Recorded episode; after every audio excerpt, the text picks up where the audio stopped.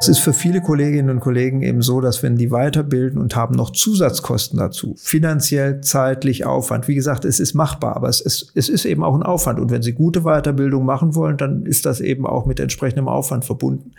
Und wenn es das dann noch zusätzlich kostet, dann sagen viele Kolleginnen und Kollegen eben einfach, wozu soll ich mir das antun? Ja, das, das schaffe ich im Alltag, der ja sonst in der Regel auch schon nicht ganz leer ist, schaffe ich einfach nicht. O-Ton Innere Medizin der Podcast für Internistinnen und Internisten. Ein gemeinsames Projekt von Matrix und der Deutschen Gesellschaft für Innere Medizin. Herzlich willkommen zu einer neuen Folge von O-Ton Innere Medizin. Mein Name ist Anushka Wasner. Ich bin Redakteurin der Medical Tribune. Ja, heute geht es bei uns um das Thema Weiterbildung und zwar im ambulanten Bereich. Und dazu spreche ich jetzt mit zwei niedergelassenen Internisten, nämlich mit Dr. Marcel Schorleib aus Mainz und Dr. Robin Meitra aus Hemmingen. Lieber Dr. Schorleib, lieber Dr. Meitra, vielen Dank, dass Sie sich heute Zeit für uns genommen haben. Hallo Frau Wasner, schön, dass wir heute bei Ihnen sein dürfen. Freuen uns. Vielen Dank. Dr. Meitra, Sie sind hausärztlicher Internist in einer Gemeinschaftspraxis und zwar mit zwei angestellten Ärztinnen und mit einer Ärztin in Weiterbildung. Und Sie kommen aus dem kleinen Örtchen Hemmingen in Baden-Württemberg. Ich habe jetzt gelernt, es gibt noch eins in Niedersachsen, das ist aber nicht Ihr Ort. genau. Sorgt für Probleme. Ja. Wie viele ÄrztInnen in Weiterbildung hatten Sie denn schon in Ihrer Praxis? Wir haben jetzt ja eine Ärztin in Weiterbildung seit äh, anderthalb Jahren und das ist jetzt die fünfte, meine ich, wenn wir es zusammenzählen. Die bleiben ja immer mehrere Jahre bei uns, oft teilzeitig und ich bin jetzt seit 23 Jahren niedergelassen und äh, bilde einfach schon lange fort und äh, das ist jetzt sozusagen die fünfte. Mhm. Das heißt, Sie haben ja wirklich schon Erfahrung damit, also auch durch diese lange Niederlassung und dann immer diesen Faktor sozusagen von einem Arzt oder einer Ärztin in Weiterbildung. Das heißt, Sie können uns schon so ein bisschen objektiv sagen, wie viel kann denn so eine Person, ein Arzt, eine Ärztin in Weiterbildung, wenn sie in die Praxis kommt? Wie selbstständig kann der Mensch dann arbeiten? Also wie müssen Ihre KollegInnen, die damit jetzt noch keine Erfahrung haben, sich das vorstellen? Also es hängt erstmal sehr davon ab, wie viel Vorbildung die haben. Nicht? Also es gibt ja die meisten, die kommen, haben ja schon eine Weiterbildung in der Klinik hinter sich und, und sind also von der Seite her schon mal ganz gut vorgebildet. Dann läuft das bei uns so, dass sie dann einen sechs- bis achtwöchigen Einlernphase haben, eine Einlernphase, in der sie wirklich neben uns stehen sozusagen und gucken, was wir machen. Ja? Und äh, dann werden sie sozusagen Stück für Stück ins ärztliche Leben hineingeführt und kriegen dort dann immer, also eine, je nachdem am Anfang sehr engmaschige und dann im Weiteren eben immer weniger engmaschige Supervision, ganz regelmäßig. Und davon hängt das ab. Natürlich hängt es auch von den Kapazitäten des Einzelnen ab. Ich würde mal sagen, nach drei Wochen ist es schon so, dass man noch vieles nachgucken muss. Aber nach zwei Monaten, drei Monaten arbeiten die schon ganz erstaunlich gut, muss man sagen, und wirklich sehr hilfreich auch im Praxisablauf. Das kann man sicherlich für alle sagen, die ich jetzt ausgebildet habe oder weitergebildet habe mit. Mhm. Sie sind ein sehr engagierter Mensch, also Sie sind in der DGM aktiv, Sie sind Menschenrechtsbeauftragter und Vorstandsmitglied in der Landesärztekammer Baden-Württemberg. Und Sie sind Mitglied im Vorstand der IPPNW, also des Vereins der internationalen Ärztinnen für die Verhütung des Atomkriegs, Ärztinnen in sozialer Verantwortung e.V. Wie viel Aufwand macht denn so ein Arzt in Weiterbildung? Also das können Sie als engagierter Mensch bestimmt noch mal wirklich sehen. Ganz konkret Ihnen, Ihren KollegInnen und dem Praxisteam? Also zunächst mal würde ich sagen, dass Ärzte in Weiterbildung sind erstmal eine Bereicherung für die Praxis. Da kommt jemand mit neuen Ideen, der das Team bereichert. Also es ist erstmal, würde ich als Bereicherung sehen, sowohl in der Tätigkeit wie auch im Team. Das zweite ist, es macht formal einen gewissen Aufwand. Das ist natürlich klar. Sie müssen die Ausbildungskurricula erstellen. Sie müssen sehen, dass die gemacht werden. Dadurch, dass wir das Glück haben, dass wir, wir die Weiterbildungsbefugnis inzwischen auf drei Kollegen verteilt haben, ist der Aufwand natürlich auch äh, geringer und und im Prinzip möchte ich sagen, ist das ein absolut, selbst neben vielfältiger anderer Tätigkeit, ist das ein absolut vertretbarer Aufwand. Das Hauptsächliche beschränkt sich tatsächlich auf die Supervision, auf die Erläuterung, auf die gemeinsame Besprechung, darauf, dass man meinetwegen Befunde zeigt, auch mal dazu holt, wenn es irgendwas äh, gibt. Aber das ist ein absolut vertretbarer Aufwand und ich glaube, mit dem kann man auch äh, Weiterbildung gut gestalten. Um die wohnortnahe ärztliche Versorgung bedarfsgerecht zu sichern, so ist die offizielle Formulierung, wird die Weiterbildung in der Allgemeinmedizin seit Ende der 90er finanziell äh, unterstützt und seit 2010 ungefähr auch strukturell gefördert. 2015 wurde dann diese Förderung sogar nochmal mit dem GKV Versorgungsstärkungsgesetz nochmal erweitert. So, und seitdem können bundesweit 10.000 allgemeinmedizinische Weiterbildungsstellen in Praxen und Krankenhäusern gefördert werden.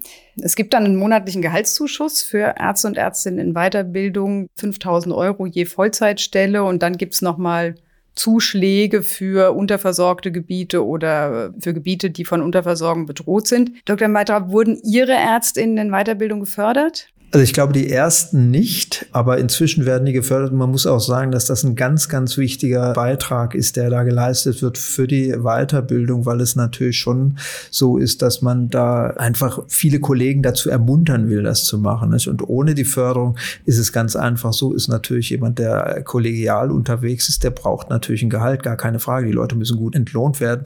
Und das ist auch unabhängig von der Arbeit, die die Kolleginnen und Kollegen reinbringen, ist das immer auch eine Frage, wie ist der finanzielle Aufwand. Und viele kleinere Praxen oder größere Praxen scheuen das dann. Und durch die Förderung ist das sehr stark äh, angestiegen. Und wir haben ja jetzt momentan die Situation, dass zum Beispiel Kinderärztinnen in die Versorgungstöpfe hineingehen. Das heißt, auch bei Kinderärztinnen wird das, was immer sehr limitiert war, das war der sogenannte, äh, ich sage mal, gebietsärztliche Bereich, also die Fachärzte für, ich sage mal, Chirurgie, Kardiologie, was auch immer. Da wurde es bisher nur limitiert gefördert. Das hat sich, wird sich jetzt aber im Weiteren ändern. Also ich möchte einfach wenn man es als Quintessenz sagen, die Förderung ist eine ganz wichtige Grundlage dafür, dass wirklich in vielen Bereichen viele Praxen das auf sich nehmen können, die Weiterbildung durchzuführen. Halte ich für essentiell. Würden Sie dann also sagen, dass ohne Förderung sich die Weiterbildung in der Form eigentlich für den Praxisinhaber dann gar nicht lohnen würde. Also es würde sich finanziell nicht rechnen. Ich meine, jeder Arzt ist auch Unternehmer. Die Praxis muss ja laufen, die muss sich tragen. Ist die Förderung damit also sogar wirklich elementar? Auf jeden Fall. Ich würde es nur andersrum formulieren. Ich würde sagen, Weiterbildung lohnt sich nicht in dem Sinne. Aber es ist so, wenn Weiterbildung sehr viel mehr kostet. Also das ist immer so die Frage, nicht? Ob, ob Weiterbildung jetzt einen Zusatzbenefit macht in dem pekuniären Sinne, das möchte ich mal in Frage stellen, ja, sehr in Frage stellen. Aber es ist für viele Kolleginnen und Kollegen eben so, dass wenn die weiterbilden und haben noch Zusatzkosten dazu. Finanziell, zeitlich, Aufwand. Wie gesagt, es ist machbar, aber es ist, es ist eben auch ein Aufwand. Und wenn Sie gute Weiterbildung machen wollen, dann ist das eben auch mit entsprechendem Aufwand verbunden. Und wenn es das dann noch zusätzlich kostet, dann sagen viele Kolleginnen und Kollegen eben einfach, wozu soll ich mir das antun? Ja, das, das schaffe ich im Alltag, der ja sonst in der Regel auch schon nicht ganz leer ist, schaffe ich einfach nicht.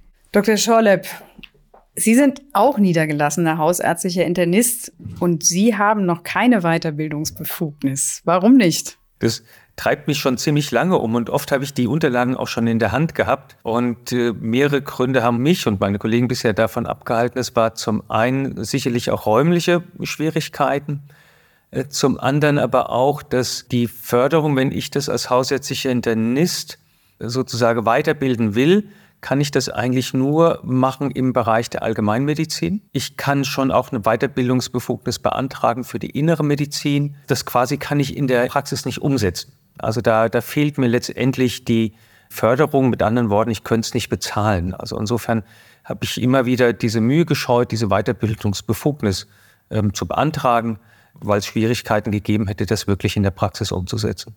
Und das ist ja auch genau das, was Dr. Meitra eben gesagt hat, dass es schwierig wird in dem Moment, wo dann auch noch Geld draufgelegt werden muss von den Praxen sozusagen ohne Förderung. Ja, ganz genau. Das können wir uns nicht leisten, nicht als eine hausärztliche Praxis. Das mag vielleicht fachärztlich nochmal anders sein, aber ich muss sagen, das wird es bei uns nicht hergeben. Also dann hätten wir zusätzlich zu der Mühe, zu dem Aufwand, den es ist, ja, auch wenn man das gerne macht, aber dann, dann hätten wir Nachteile. Ich habe mir das jetzt auch mal angeschaut. Also die innere Medizin trägt zu rund einem Drittel zur Sicherstellung der hausärztlichen Versorgung bei. Und in einer Umfrage unter Medizinstudierenden von 2022 kam raus, dass im Vergleich zu den Jahren davor die Präferenz für die Allgemeinmedizin stagniert, aber die Niederlassungsbereitschaft im hausärztlichen Sektor steigt. So, und das kann man nämlich als ein Zeichen für eine wachsende Präsenz der inneren Medizin in der hausärztlichen Versorgung interpretieren. Und trotzdem sagen sie aber, sind Internistinnen und Internisten gesundheitspolitisch den Hausärztinnen an bestimmten Punkten nicht gleichgestellt. Welche Punkte sind das denn noch? Also es gibt natürlich die, die Weiterbildungsbefugnis, ob ich zum Beispiel äh, Allgemeinmediziner ausbilden darf. auch als hausärztliche Internistin. Das ist äh, föderal geregelt. Ja, das heißt, die Weiterbildungsordnung gibt es erstmal nicht her, aber die Landesärztekammer können das sozusagen nach eigenem Gusto auch regeln, dass man das machen darf. Da gibt es aber wiederum auch wieder Unterschiede, wie lange ich eine Weiterbildungsbefugnis für die Allgemeinmedizin bekomme. Und was heißt, ja, natürlich darfst du als Internist auch Allgemeinmediziner ausbilden, aber dann eben nur ein Jahr. Und natürlich wird keiner extra kommen für so eine kurze Zeit bei mir, um dann nochmal die Praxis zu wechseln. Das heißt, da werde ich gar nicht erst ausgesucht. Ja, weil du sagst, naja, da habe ich nur ein Jahr Weiterbildung und, und was mache ich danach? Will ich wieder woanders hin? Suche ich mir also eine andere Praxis, die weiterbildet, äh, wo das dann über 24 Monate oder länger geht. Und natürlich genau wollen wir schon auch Weiterbildung und Sie haben vollkommen recht. Es gibt einen gewissen, gewissen Schub und Drang wirklich auch in die ambulante Medizin auch rein. Deswegen müssen wir auch ambulant weiterbilden. Das Problem ist aber, dass wir das als Internisten eben so nicht gefördert bekommen. Ja? Und deswegen versuchen wir da im Grunde ranzugehen. Und das Sozialgesetzbuch sieht aber vor, dass diese Förderung im hausärztlichen Bereich nur für die Allgemeinmediziner steht wörtlich so drinne. Und da müsste es eben eine Änderung geben. Wenn äh, Internisten ein Drittel der Hausärzte stellen, und Hausärztinnen, dass es da keine Förderung gibt und wir aber gleichzeitig über einen Hausärztemangel klagen. Wenn ich ganz kurz dazu ergänzen darf, Marcel, also du hast ganz richtig gesagt, es ist natürlich föderal geregelt. Nicht? Es ist natürlich föderal geregelt und die Förderung selbst läuft ja äh, über einen Mischtopf, über die Kassenärztliche Vereinigung. Und es ist tatsächlich zum einen erstmal so, also äh, ich kann jetzt nur sagen, in Baden-Württemberg sind wir da offensichtlich auch ganz gut dabei. Es ist so, dass ich also auch eine Förderung für die Ausbildung in der Allgemeinmedizin kriege. Ja, also von daher gibt es das. Und wir haben aus dieser dieser schwierigen Situation heraus, dass, dass wir eben gesehen haben, dass einfach die Versorgung im hausärztlichen Bereich zu einem erheblichen Anteil inzwischen von Internistinnen und Internisten gewährleistet wird, haben wir bereits mit der letzten Weiterbildungsordnung und jetzt erst mit der WBO 2022 eine Art Kriterienkatalog entwickelt, ja, und den können sowohl Hausärztinnen im allgemeinmedizinischen Bereich wie auch im internistischen Bereich angeben. Und das heißt tatsächlich, wenn ich also einen gewissen Kriterienkatalog, den wir gemeinsam Allgemeinmediziner, Internisten weiter Weiterbildungsausschüsse und so weiter entwickelt haben, wenn die erfüllt werden, dann gibt es auch durchaus mehr Weiterbildungszeit. Das heißt, ich habe jetzt ganz konkret in Baden-Württemberg nach WBO 2022, ich hatte bisher schon 24 Monate Weiterbildungsbefugnis und wir haben jetzt zu dritt im Team, also ich habe, wie gesagt, wir sind zu dritt in der Praxis, haben wir jetzt eine Weiterbildungsbefugnis für 42 Monate. Und das ist gleichgestellt. Das ist das Maximale dessen, was auch ein Facharzt für Allgemeinmedizin kriegt. Genau, das ist natürlich ein Riesenfund, ja. Ja, und da haben wir tatsächlich das Problem. Was ich dir zustimmen muss, wo ein großes Problem ist, das ist tatsächlich die von uns Internisten für den internistischen Trunk. Das ist noch ungenügend geregelt, habe ich aber auch nicht so viel Nachfragen gehabt. Und das Problem ist natürlich, dass die KV-Förderung momentan oder dass sich das ja limitiert war, nicht? Also auf 2000, äh, ich sage immer Gebietsärzte und Gebietsärzte und wohingegen die Allgemeinärztinnen und Allgemeinärzte eben unbegrenzt äh, limitiert werden. Genau, da, da hängt es ja auch. Also über die Förderung der Gebietsärzte sozusagen, den Facharzt für innere Medizin zu fördern, das ist quasi fast unmöglich, weil das durch andere Sachen immer abgegriffen wird. Da heißt dann, ja, das geht für, man kann wohl rheumatologisch, es gibt immer so ein paar Besonderheiten, wie Kinderärzte, das ist ganz klar, auch im Gesundheitswesen, da wird viel gefördert, aber das geht relativ schnell weg. Die KV interessanterweise sagt schon auch, ja, ihr könnt hier, wir könnt es schon auch fördern. Also stell mal einen Antrag, dass du hier internistisch weiterbilden fördern willst, aber dann ist das im hausärztlichen Bereich nur die Hälfte der Miete. Und der andere Teil kommt auf gar keinen Fall dazu. Und davon möchte ich gern weg. Also zum einen, dass wir sagen, ja, wir wollen internistisch weiterbilden und von mir aus auch nur 24 Monate mit der Möglichkeit, aber dass wir das im ambulanten Bereich auch anbieten können. Bei mir wird es nachgefragt. Das, äh, das kriege ich schon, dass Leute sagen, hier, ich habe ja noch ein Jahr oder noch anderthalb Jahre und ich würde gerne in den ambulanten Bereich sowieso wechseln. Ich sehe mich da jetzt hier nicht als Facharzt für irgendeinen Schwerpunkt, einen internistischen, und dann muss ich sagen, ja, finde ich klasse, hätte ich gern die Kollegin, den Kollegen, kann ich aber nicht umsetzen, einfach weil die Förderung fehlt. Woher kommt denn eigentlich diese, ich nenne es jetzt mal ungleiche Behandlung oder dass dann nur an der einen Stelle gefördert wird und an der anderen nicht? Ich glaube, dass das so 20 Jahre zurückliegt mit der Gesundheitsreform. Und da hat man diese klare Trennung zwischen dem hausärztlichen und dem fachärztlichen Bereich so klar gezogen.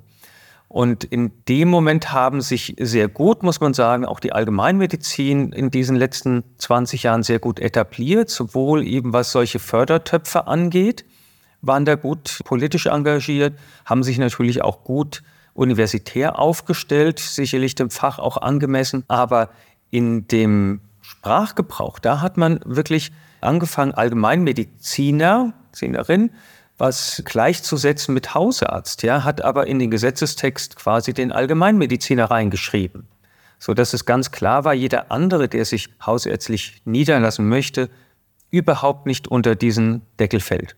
Naja, es ist eben so, dass die Förderung ja prinzipiell zunächst mal aufgelegt war, um einfach Hausärztinnen und Hausärzte zu fördern. Nicht? Und das sind zum überwiegenden Teil vom Selbstverständnis her. Und da gab es ja immer schon eine gewisse Reibung zwischen hausärztlichen Internisten und Fachärzten für Allgemeinmedizin. Das muss man ganz klar sagen. Aber ursprünglich war die Förderung aufgesetzt worden für Hausärzte, um, um dort eine Verbesserung der Versorgung zu erreichen. Und das ist dann erweitert worden auf die Fachärzte. Aber wie ich vorhin schon sagte, ist es eben so, dass die Förderung für Hausärzte unbegrenzt ist im Prinzip inzwischen. Ja, also, und die Förderung für Fachärzte, Ärzte in Weiterbildung ist eben auf 2000 begrenzt worden. Da waren übrigens auch die Kinderärztinnen und Ärzte dabei, die jetzt bei uns in den Hausärztlichen Topf sind. Aber die historische Trennung, die der Marcel anbietet, die, die bildet sich ja in vielen Bereichen auch ab, auch wenn Sie zum Beispiel im kassenärztlichen Versorgungsbereich die Laborbudgetier oder ähnliches sehen. Das ist, da ist ja auch die Trennung in diesen, ich mag die Wörter nicht, aber Hausarzt und Facharzttopf. Ne? Das ist schon eine historische Geschichte, die da mit drin steckt und die uns, glaube ich, und da bin ich mit Marcel absolut einer Meinung, die uns an der Stelle wirklich auch blockiert. Die blockiert absolut und es ist, es geht jetzt wirklich gar nicht dem einen oder anderen was auszuwischen, sondern ich glaube, wir sind uns da auch sehr einig, auch mit den Allgemeinmedizinern, mit der DGAM, dass wir, wir wollen ja weiterbilden, wir wollen ja im Grunde auch zusehen, dass wir so wenig Hausarzt, Ärztin Verluste haben, wie irgendwie möglich. Ja, und natürlich ist es so, dass im Moment in dem allgemeinmedizinischen Bereich das etwas stagniert, wirklich stagniert in den letzten Jahren und im internistischen Bereich jedes Jahr um etwa zwei Prozent mehr werden, die da in die Primärversorgung gehen. Die AG Junge Degim hat gerade heute eine Presseerklärung rausgegeben, weil sie nicht zum ersten Mal im Zusammenhang mit den aktuellen Entwürfen für die Krankenhausreform kritisiert sie nicht nur die fehlenden Kapazitäten für die ärztliche Weiterbildung in den Kliniken, sondern sie fordert auch die unabhängige und sektorenübergreifende Finanzierung der Weiterbildung. Das wäre dann ja auch der Vorstoß in die gleiche Richtung. Ganz richtig, das schließt das ja mit ein. Es gibt ja in dem, in dem Paragraphen 75a SGB 5 ist ja auch geregelt die stationäre Weiterbildungsförderung. Das ist halt wie anderer Top oder anderes Geld auch nochmal, was die bekommen. Die Krankenhausreform hat ja stark präferiert, eben auch gerade für die sogenannten Level 1 Krankenhäuser, die es jetzt dem Sprachbrauchs gar nicht gibt, aber da eben so eine ambulante und sektorenübergreifende Weiterbildung zu machen, was ich wirklich hervorragend finde, muss ich sagen, wenn das klappen würde, wo man sowohl eine, eine hausärztliche, internistische, eine allgemeinmedizinische, aber natürlich auch je nachdem, was für Fachrichtungen dort angeschlossen sind, kardiologische Weiterbildung machen kann für seinen Internisten. Also das wäre schon gut.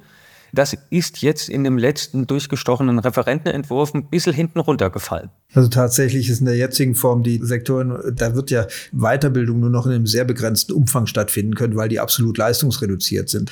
Also von daher muss man ganz klar sagen, Weiterbildung in, dem, in diesem Level wird sehr schwierig werden. Aber ich möchte das nochmal aufgreifen. Die sektorenübergreifende Weiterbildung, die ist schon, die ist schon teilweise auch möglich, aber sie ist sicherlich nicht so einfach. Das muss man einfach ganz klar sagen. Es ist nicht, es ist nicht automatisch so. Und man sieht es eben wirklich auch daran, wir kriegen eben nur für den ambulanten Bereich im Prinzip relevant hin die, die Weiterbildungsbefugnis für den Facharzt für Allgemeinmedizin. Ja.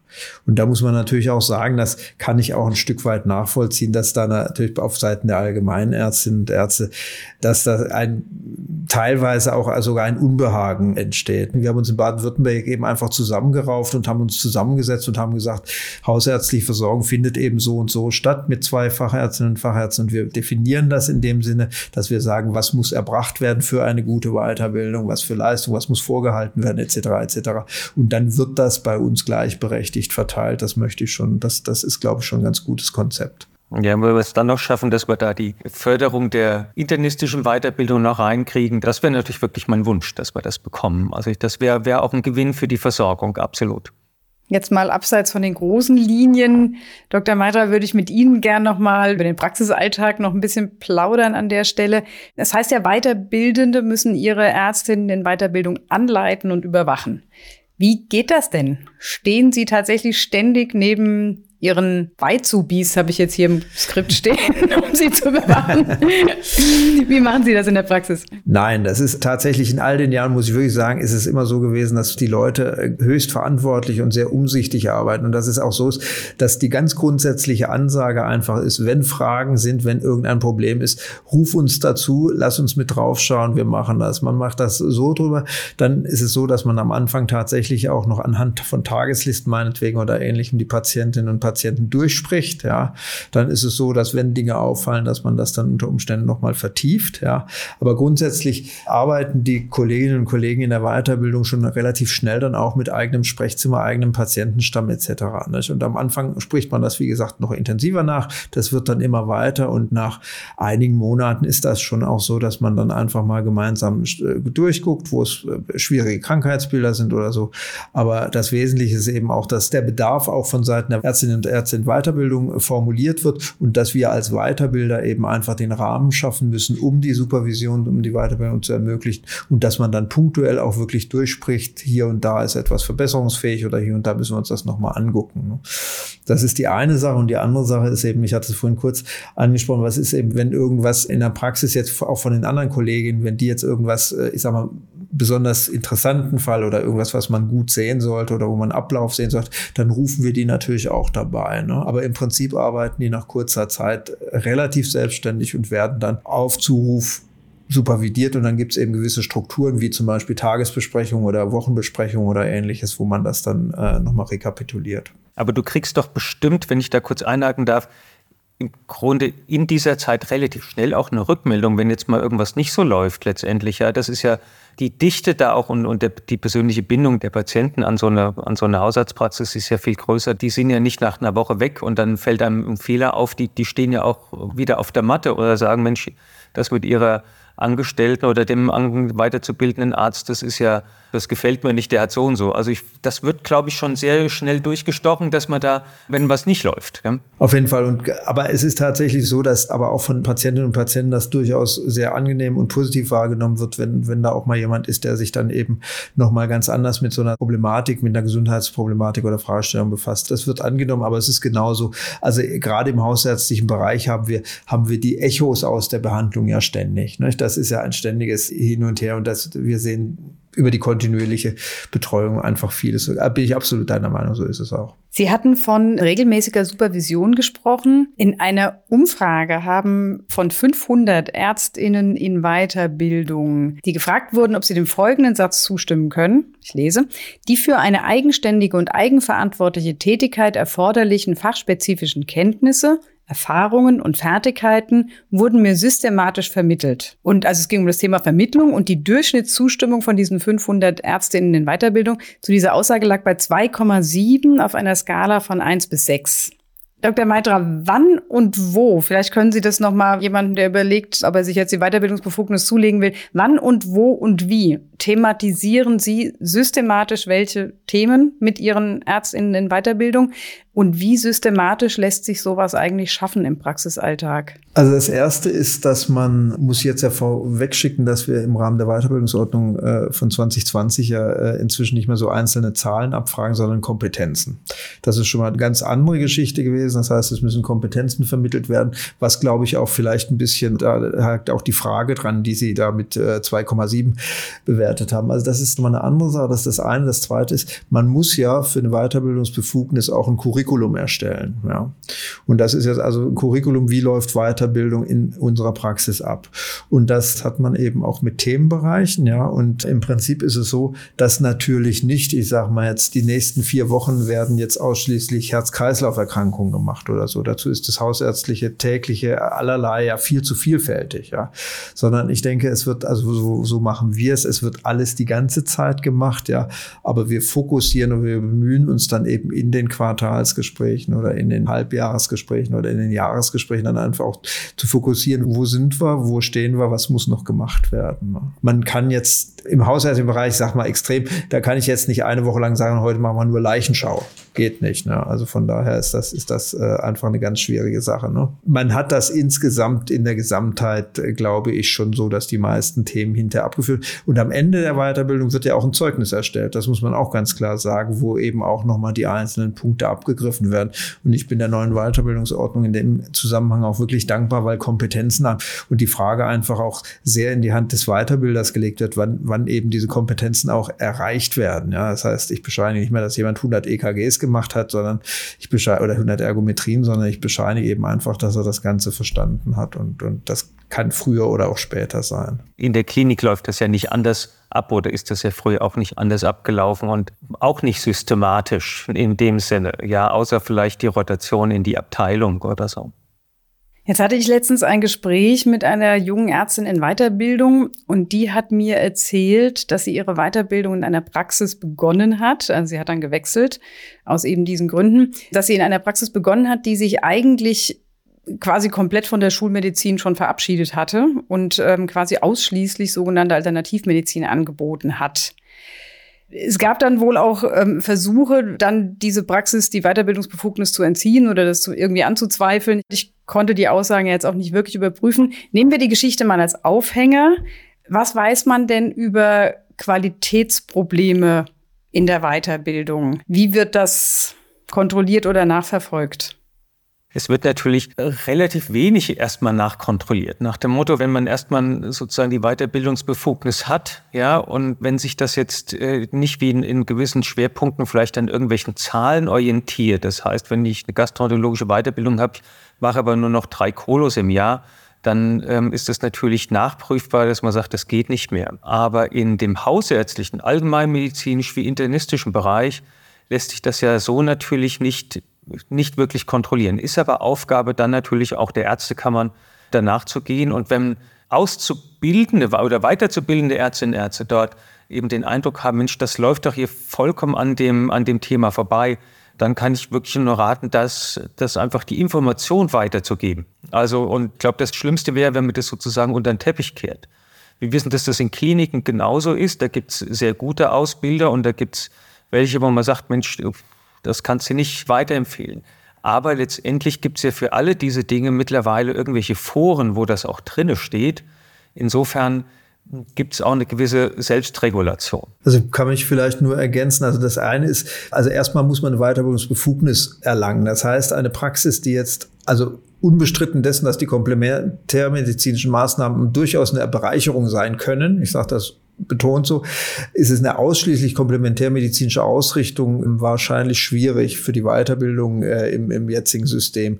Es ist aber so, dass auf jeden Fall die Leute ja eine Weiterbildungsbefugnis erlangt haben und die gehorcht eben gewissen Qualitätskriterien, die bei uns auch durch die Ärztekammern erteilt werden. Und ich kenne ja aus äh, diese ganzen äh, Geschichten. Das ist also etwas, was wirklich schon mal von vornherein, ich möchte mal sagen, eine a priori Qualitätsbeurteilung. Das heißt, da beurteilen Gutachter jeweils die Praxis, ob die die nach dem vorgelegten Curriculum, nach den vorgelegten Zahlen, nach den Abrechnungszahlen im hausärztlichen Bereich auch, ob da die Grundvoraussetzungen gegeben sind, Weiterbildung in der Allgemeinmedizin jetzt in diesem Falle zum Beispiel zu machen. Das ist auch das, wie gesagt, in Baden-Württemberg haben wir ein wirkliches, äh, ein Raster, ein Qualitätskriterium. Da hat der, der dieses oder jenes hat, also meinetwegen jemand, der so und so viele Hausbesuche macht, der kriegt dann hier einen Punkt und jemand, der keine hat, kriegt dann einen Punkt. Man hat ein ganz klares Qualitätsraster. Also da, da ist schon Qualität gegeben. Was ich von den jungen Kolleginnen und Kollegen aber auch höre, und das ergänzt natürlich das, was Marcel Schorlepp da sagt, das ist, dass im Nachgang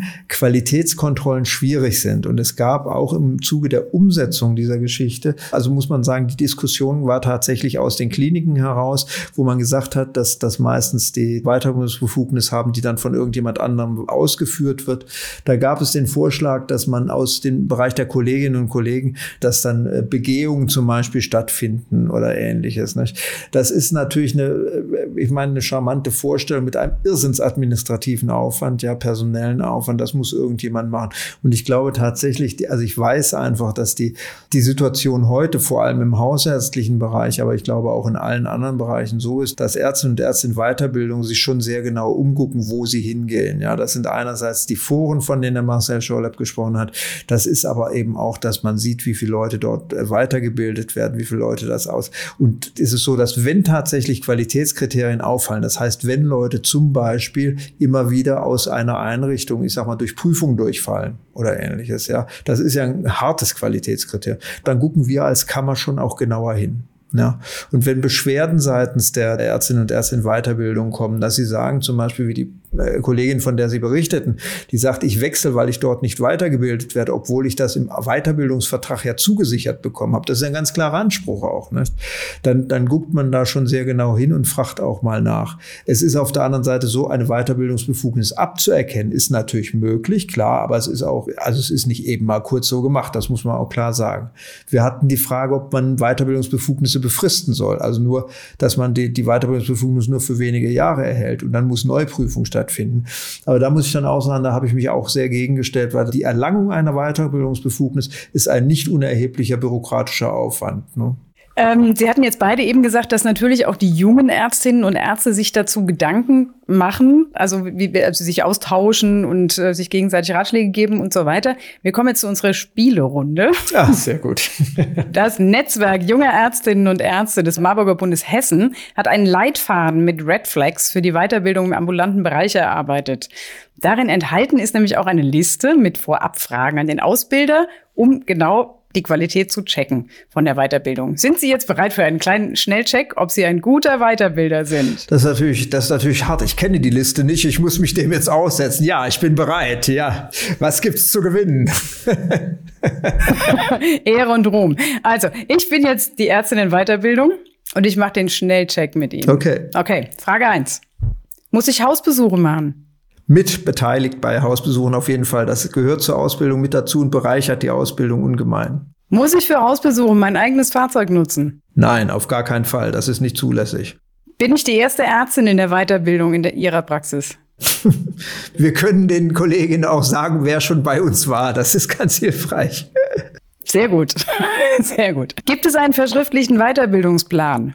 Ja, zwingend, zwingend, zwingend muss es geben, ja. Haben Sie eine Train-the-Trainer-Ausbildung? Nein, ist äh, tatsächlich muss ich mich entschuldigen. Der ist angemeldet worden und wurde Corona bedingt abgesagt. Und seither sind in Baden-Württemberg keine neuen Train the Trainer aufgemacht. Aber das gehört, geht bei uns mit in die Qualitätskriterien der Weiterbildung ein. Wenn Sie das gemacht haben, kriegen Sie eine höhere Punktzahl sozusagen. Gut, aber die Ausrede mit Corona lasse ich gelten. Werden Weiterbildungen bei Ihnen gefördert in der Praxis? Ja. Kann ich während der Mittagspause Büroarbeit machen oder muss ich unbezahlt Pause machen? Also ich würde jetzt mal sagen, die Pause sollten, wir sollten uns als Ärzte und Ärzte nicht schlechter behandeln als andere auch. Und die Arbeitspausen haben einen Hintergrund, nämlich den der Erholung. Und man sollte nicht mit schlechten Angewohnheiten, nämlich essenderweise Rentenanträge auszufüllen oder ähnliches, äh, sollte man, also ich würde es nicht gerne sehen. Aber das muss ich sagen, die Arbeitsgestaltung ist ein Stück weit, das sind ja erwachsene Leute. Also ich bitte Sie. Ich könnte jetzt noch arbeitsrechtliche Argumente anführen, aber ich spiele hier jetzt gerade keine Rolle. Nein, also ich sehe das nicht gerne. Ich sehe sowas nicht gerne, muss ich tatsächlich sagen. Gibt es Zeiten, zu denen ich Urlaub nehmen muss? Wir haben tatsächlich im Sommer zwei Wochen eine Praxisschließung jeweils, ja, ganz schlecht. Das gibt Minuspunkte. Absolut, bin ich auch der Meinung, mache ich auch sehr ungern. Aber warum das so ist, das gehört dann zu den betriebswirtschaftlichen Überlegungen, die Kolleginnen und Kollegen in Weiterbildung auch lernen müssen, die ganz wichtig sind und wo man wenig, wenig vor. Aber das ist eben auch was in der Weiterbildung in, für, die, für die allgemeinärztliche Fortbildung beziehungsweise für die hausärztliche Praxis müssen sie einfach, da gehört ein gerütteltes Maß Betriebswirtschaft dazu. Ja, sehr gut. Bekomme ich Dienstkleidung gestellt? Auf jeden Fall. Und jetzt die wichtigste Frage. Kann die Dienstkleidung in der Praxis gewaschen werden? Selbstverständlich, muss so sein. Wunderbar. Das heißt, nein, sie, sie, wird extern gewaschen, aber von einem Dienstleister sozusagen. Also selbstwaschen geht gar nicht. Also ich würde sagen, dass ich mindestens zu 80 Prozent mit meinen Fragen bei Ihnen voll, vollkommen Ihre Antworten auf meine Zufriedenheit gestoßen sind. Ich würde bei Ihnen anfangen. Was ich ganz wichtig finde, das ist für die Ärzte in Weiterbildung. Erstens gibt es ein eigenes Sprechzimmer. Das ist schon mal wichtig. Ne? Zweitens gibt es jemanden, der mir zugeordnet ist, der für mich der Ansprechpartner ist. Ja. Drittens gibt es die Möglichkeit, Internetzugang ist, denke ich, heute selbstverständlich auch zu den entsprechenden äh, Hilfssystemen, was Amboss oder was weiß ich was in der Richtung. Ich glaube, das ist nochmal ganz wichtig, also für, für eine gute Weiterbildung. Sie haben genau meine Frage vorweggenommen. Ich hätte Sie jetzt gefragt, was sind die drei Dinge, die ein guter Weiterbilder beherrschen muss, auch beziehungsweise was muss eine Praxis vorhalten, um weiterbilden zu können und dabei auch wirklich eine Qualität anbieten zu können. Und Sie haben es jetzt eben auf die Weiterzubildenden auch gerichtet, dass sie halt das Zimmer brauchen zum Beispiel. Zeit brauchen sie zuhören müssen zu können und Fragen stellen, Fragen zulassen. Was, wir haben eine extrem hohe Arbeitsdichte und da ist es manchmal schwierig und die Zeit muss man sich nehmen und das ist im, im Alltag, im Stress manchmal nicht einfach. Also das nimmt eine Menge Zeit. Also selbst wenn wir BJler oder Formulanten haben oder so, und wenn man da irgendwas vermitteln will, und natürlich arbeite ich alleine in meinem Tunnel viel schneller, ja, als wenn ich dir mal was erzähle. Aber es, wie gesagt, ich möchte es auch nochmal, es ist eine tolle Sache. Man, man reflektiert ja selber auch wieder dann über sich und sein Tun. Ja, also es bringt einen schon auch weiter. Mhm. Meine Letzte Frage an Sie beide. Würden Sie eigentlich sagen, dass möglichst alle Praxen weiterbilden sollten oder gibt es Umstände, unter denen eine Praxis lieber die Finger weglassen sollte davon? Ich würde jetzt schon sagen, also prinzipiell sollten mehr Ärztinnen und Ärzte weiterbilden in dem ambulanten Bereich. Ich glaube einfach diese Chance nutzen. Es gibt Grund, weil man sagt, das ist mir zu viel Arbeit, das ist jetzt schade, wenn das der Grund wäre, dass ich es nicht mache. Aber wenn man sagt, ich traue mir das nicht zu oder mir macht das zu viel, noch mehr Stress, als ich ohnehin schon habe, also ich glaube, es, es kann und in dem Fall muss es auch nicht jeder machen würde ich genauso ergänzen wollen. Im Prinzip soll es derjenige machen, der sich das zutraut, der Zeit und Kapazität dazu hat und der vor allem auch Lust dran hat und Freude dran hat. Und man darf auch eines wirklich nicht vergessen. Es ist echt eine Bereicherung. Das ist das eine. Und wenn die, wenn die Förderungsmaßnahmen so sind, dann kann man das zumindest auch, auch wirklich kostenneutral haben. Und die Kollegen, die da, die wirklich viel und aufrichtig und engagiert arbeiten, die helfen auch ganz schön viel im Praxisablauf. Das muss man wirklich so sagen. Dr. Matra, ich gehe davon aus, dass die Zahlen der internistischen Weiterbildungspraxen nach diesem Podcast in die Höhe schnellen werden. Wir hoffen das. Wir hoffen das. Also ich denke wirklich, dass Ihre Schilderungen teilweise auch das sehr positiv aufzeigen. Dr. Schorlett, mit Ihnen würde ich gerne dann auch ein Follow-up machen im nächsten Jahr, wie ich meine Weiterbildungsbefugnis beantragte. Und wie weit wir mit der Förderung sind. Also dem Thema bin ich weiterhin dran. Also zum Wohle aller, würde ich mal sagen. Absolut. Was ich vielleicht noch zum Schluss auch in Sachen Weiterbildung, was jetzt nicht zur Sprache kam, ähm, aber was ich noch mal ganz wichtig finde, das sind die Weiterbildungsverbünde, die teilweise einfach sehr, sehr wichtige Strukturen schaffen für die Weiterbildung, für die Qualität der Weiterbildung auch. Ja, das ist ein ganz wichtiger Punkt. Wir haben das in, in Baden-Württemberg sehr institutionalisiert mit großem Erfolg und die haben große Zahlensteigerungen auch, weil dann eben auch die die Beteiligung und das Engagement des Einzelnen Arztes sozusagen einfach eine Struktur annimmt, die Qualität sichert und die von vielen, vielen Ärztinnen und Ärzten in Weiterbildung wirklich sehr geschätzt wird. Das muss man sagen. Die Verbundweiterbildung ist ein ganz großer Point, den allerdings, muss man auch sagen, die Allgemeinärzte bespielen und nicht die hausärztlichen Internisten. Womit wir wieder bei der Schieflage wären, ja. Lieber Dr. Schorle, lieber Dr. Meitra, vielen Dank für dieses Gespräch. Also man merkt, dass es Ihnen am Herzen liegt und ich ähm, hoffe auch, dass das ähm, bei den Zuhörenden nochmal neue Perspektiven eröffnet hat. Vielen herzlichen Dank dafür Ihnen beiden. Sehr gerne. Gerne, danke. Und liebe Zuhörerinnen und Zuhörer, wenn Ihnen diese Sendung gefallen hat, dann bleiben Sie uns einfach treu. In zwei Wochen geht es weiter mit O-Ton Innere Medizin und Sie können uns auf Spotify oder auf einer anderen gängigen Podcast-Plattform abonnieren. Und noch ein letzter Hinweis, wie immer haben wir weiterführende Informationen und Links in unsere Show Notes gestellt. Das war O-Ton Innere Medizin zum Thema Weiterbildung im ambulanten Bereich.